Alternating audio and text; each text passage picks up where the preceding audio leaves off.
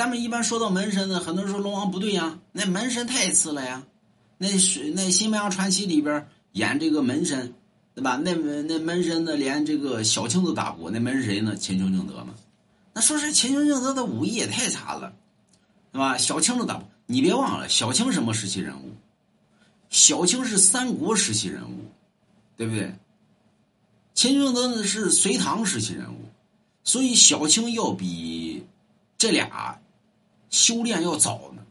所以他俩的法力不如小青是正常现象，所以门神打不过小青，对，啊，因为他俩修炼的时间跟小青就差，跟人家功力就差，所以打不过。哎，有人说滚蛋，小青不是宋朝的吗？谁告诉你的？